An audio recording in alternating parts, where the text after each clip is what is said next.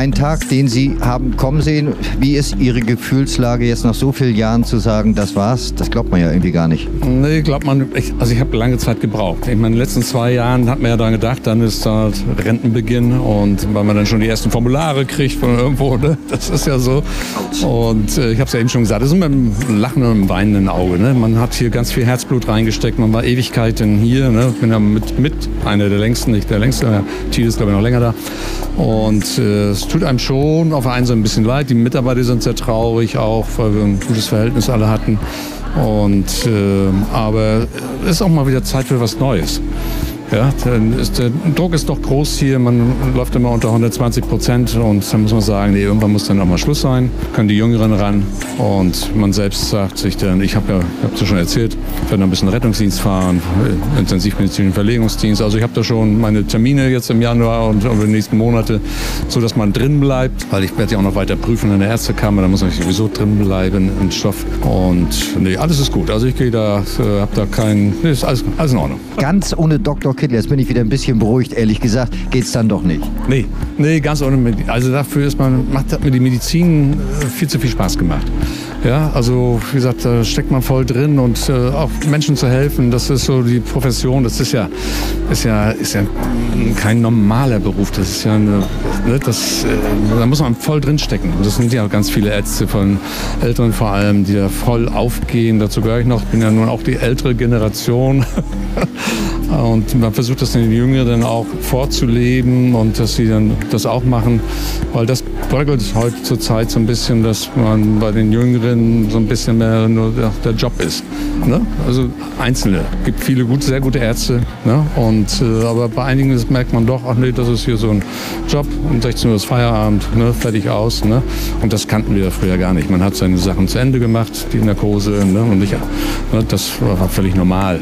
Ne? Und das ist jeder Tages- und Nachtzeit. Man ist auch nachts in die Klinik gefahren, wenn die einen angerufen haben und sagen, wir haben hier ein Problem, du hast zwar keinen Dienst oder so, aber kannst du mal kommen. Und fuhr man los. Das war völlig normal. Das, äh, das glaube ich, ist heute nicht mehr ganz so. Ja, leider. Und Sie müssen sich damit nicht mehr rumärgern, weil Sie sind jetzt, ich traue mich das gar nicht zu sagen, Rentner. Aber das ja, ist. Ein Wort. Da gibt es ein besseres Wort dafür. Äh, altersgereift. Nee, oder sowas. Oder Pensionär ist gut. Klingt, klingt vielleicht besser. Ne? Ja, man fühlt sich, noch, man fühlt sich ja noch äh, gut. Ne? Also ich bin da noch relativ also ich fühle mich fit, fühle mich auch nicht. Und wenn ich hier so mache, ne, oh, das ist noch Mitte 50, ne? also noch nicht 66. Ne? Und ich hoffe, dass das so bleibt noch viele Jahre, denn man hat ja noch viel vor, man will noch ein bisschen reisen und dies und das machen. Ne? Also neben der Arbeit, meine Frau ist äh, jünger, die muss sowieso noch länger arbeiten. Ne? Und ich habe gesagt, ich mache jetzt auch noch was, ne? weil ich das auch will. Ne? Also das, ne, das ist, glaube ich, eine, eine schöne neue Zeit. Das ist ein neuer Lebensabschnitt. Der ärztliche Direktor Dr. René Keller ist bei uns und ich bewundere auffallend Ihre gute Laune am heutigen Tag. Ihnen ist offensichtlich noch nicht klar, dass Sie heute einen guten Arzt verloren haben. ja, das ist wohl wahr.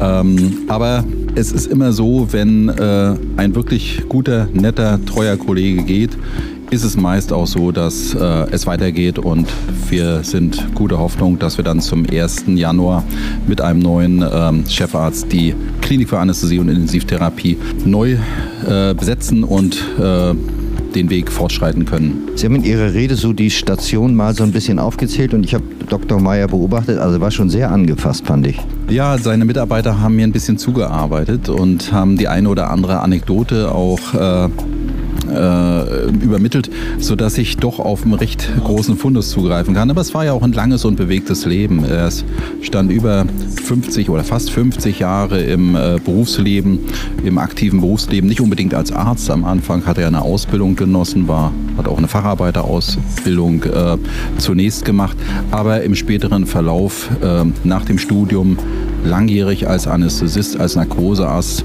sowohl bei uns als auch in anderen Krankenhäusern gearbeitet. Und da kommen dann schon 38 Berufsjahre als Arzt dazu. Das ist schon eine enorme Leistung. Glauben Sie ja nicht, dass er ruhiger wird. Wir haben eben über die Pläne gesprochen. Er wird noch nicht müde. Nein, das denke ich auch nicht. Ähm, es ist ja immer so, wenn man aus dem aktiven Dienst in einem Klinikum ausscheidet, dann sind viele Ehrenämter, die man noch bedienen will oder muss. Ähm, er wird aktiv sein in der Ärztekammer, darauf freuen wir uns. Er wird aktiv sein weiterhin in der Weiterbildung, Ausbildung unserer jungen Kollegen und ich glaube, er wird auch dem Haus treu bleiben.